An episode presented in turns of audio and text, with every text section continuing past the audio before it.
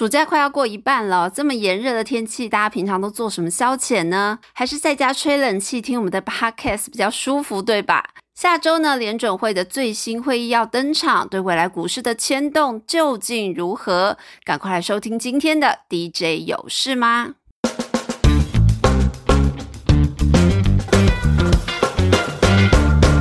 下周美股最重要的大事就是七月的联准会会议。那我们这次请教到的是凯基投顾，他们指出呢，目前市场共识大致确立就是升息一码，而且这次会议呢对市场的影响相对就是不会太大。主要原因就是因为其实市场对这个会议会出现的各种动作啊或结论啊，其实有完全趋于一致的预测哦。那凯基甚至还认为七月之后应该就不会再升息了。最主要是他们观察到通膨最近有。令人惊喜的一些下滑速度，而就业市场呢，虽然没有明确的趋缓，但也慢慢冒出要冷却的迹象，因此认为联准会应该没有必要再升息。而接下来就会进入美股的密集财报周，凯基投顾认为呢，第一季的公布财报的时候呢，因为市场预期度偏低，所以后来结果出来反而有一种超乎预期的感觉。而第二季呢，则因为整个市场跟公司们的态度都趋于比较乐观。分析师也没有像第一季的时候这样调低标准哦，所以实际获利表现一定要够好，才可以有一种正向惊喜的展现。所以预估这一季财报呢，超过预期的程度会稍微缩窄，是这次财报季要特别注意的状况。接着回到台股，先来回顾过去一周热门族群。首先呢是 AI 的浪潮涌向生技业哦。上周的医疗资讯技术服务族群涨势凶猛，起因当然是辉达投资了五千万美元要赞助药物探索。那在台湾呢，全球第一个生成式医疗 AI 的聚落也在高雄正式成立。那主线记者是分析，医疗 AI 的应用逐年增加，确实是一个趋势。但是现阶段呢，比较重点还是放在辅助判读或是一些取代人工啊，例如说病例之类的。那受限于监管呢，生成式 AI 在医疗其实还不是主流哦。那这次主要涨幅比较大的个股，长嘉智能股号是六八四一，它是国内很纯切入 AI 医疗的厂商。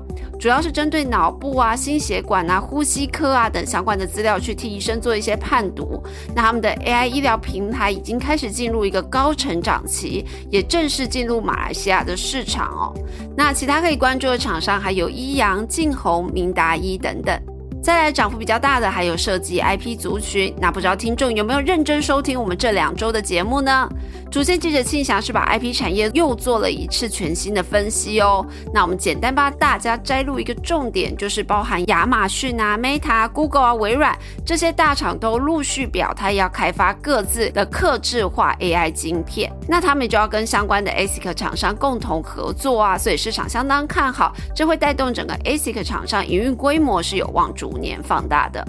最后要进入台股的下周重点大事，那我们先从半导体族群开始。下周 IC 设计大厂联发科将要举行法说会，那市场相当关注下半年的营运表现。那目前法人是认为下半年呢，其实在手机啊，还有非手机产品销售都会增温，进入旺季之下，营运是有望表现优于上半年的。那手机市场尽管今年可能会衰退，但预期在未来两年是有机会逐步恢复成长动能。此外，设计 IP 以及 ASIC 厂则有智源创意要接连举行法说会。智源方面，市场认为 AI 的需求将会带动 ASIC 开案量增加，加上他们第二季的营运就落底了，下半年是会逐季成长。创意会受惠国际的 CSP 大厂业者哦，陆续的投入 ASIC 开发来提升效能啊，降低成本等等。因此预估呢，创意下半年营运也会优于上半年，全年是挑战要转三个股本以上。此外呢，射频晶片厂立基也要举行法说，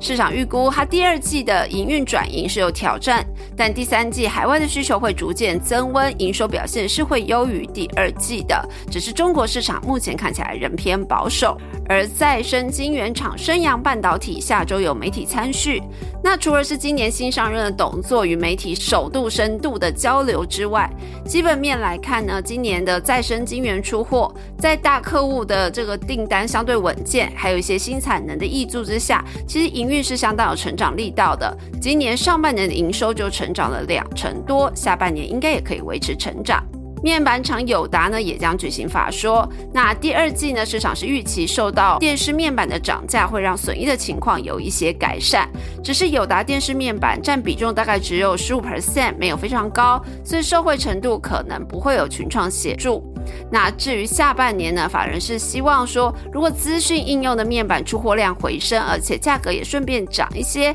对友达的帮助应该会比较大。再来，被动元件厂国巨也举行法说。那由于这次的产业库存去化期比预期的更长哦，外资法人最新的预估是认为第二季的 EPS 应该在八块钱出头，是低于市场前次普遍预估的，看接近十块钱。那董事长陈泰明日前在股东会后也有特别提到哦，他认为库存去化还会再多个两季，那隐含就是需求大概要到年底才会开始回温，所以市场预期呢，第三季的营收跟双率应该还是持平到微幅季增的水准。接着，记忆体厂旺宏法说，目前市场是预期 Q2 的亏损有望收敛，下半年则包含消费性电子啊、网通啊、汽车啊、NB 啊、通讯类啊这些需求是全面性有回升的机会。那此外，任天堂的拉货旺季也在下半年，整体下半年优于上半年是可以期待的，不过力道比较偏向温和复苏。那载板厂星星也要举行法说会，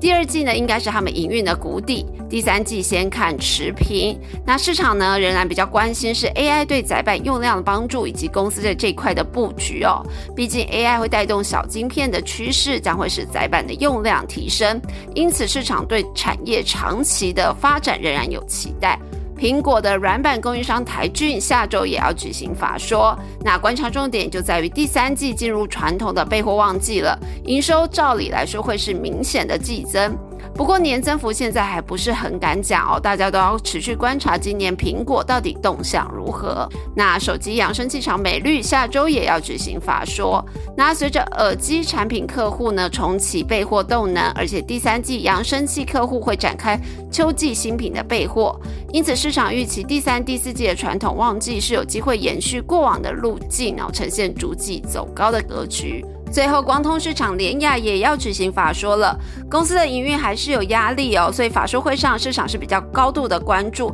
包含这个大型资料中心传输的主要解决方案 CTO 对公司营运是否有益助，还有细光计划的进展如何，以及美系的手机客户对今年的营运到底还有没有帮助等问题。接着我们进入船产哦，下周钢铁厂丰兴要举行法说，目前因为需求不佳，第二季的钢筋平均盘价是较第一季下跌，近几周呢是涨跌震荡的趋势。那第三季要进入钢筋的淡季哦，甚至它的竞争厂商威智七月已经宣布要停工了，需求看起来是持续的萎缩，后续只要期待第四季动能。那氧化锌销售占营收最大中的钢联，受到国际锌价的下跌，前六月的字节获利是年减了超过五成。那总经理也是认为，锌价对公司营运影响还是最大最直接的。那至于新增的废弃物效益呢，则要到明年才会发酵。金融股方面，玉山金下周有熊本熊信用卡上市的记者会。那由于今年上半年是玉山金史上最好的上半年哦，包含银行放贷啊，还有持有的金融资产等等是全面性的成长。那至于下半年，则要观察景气的变化，尤其是客户拿贷款的动能是不是会放缓呢？最后再帮大家整理一下周有两个重要活动，一个是七月二十七号开始的生技展。不过，主线记者分析哦，今年展场重点还是在看 CDMO。那今年因为比较没有新题材哦，都是已知公司的产能开出，所以就是话题性还要再观察。另外，市场聚焦的 AI 医疗呢，相关厂商的重心会放在年底的医疗科技展。另外呢，七月二十八号开始是 China Joy 中国电玩展，这个是全球最大的电玩展之一哦。那疫情过后，今年是盛大的举办，台湾上市贵公司将有智冠带着旗下的 MyCar 等服务游戏一站式的业务重返中国的这个游戏大展来抢攻海外市场。那橘子呢，也是趁势在台湾举行嘉年华会哦。而橘子今年的本业营运是相对平稳，因为他们代理的游戏天堂 M 呢，还是稳居手游排行榜的前三名。以上呢就是今天的 DJ 有事吗？希望对大家投资有帮助，我们就下周见喽，拜拜。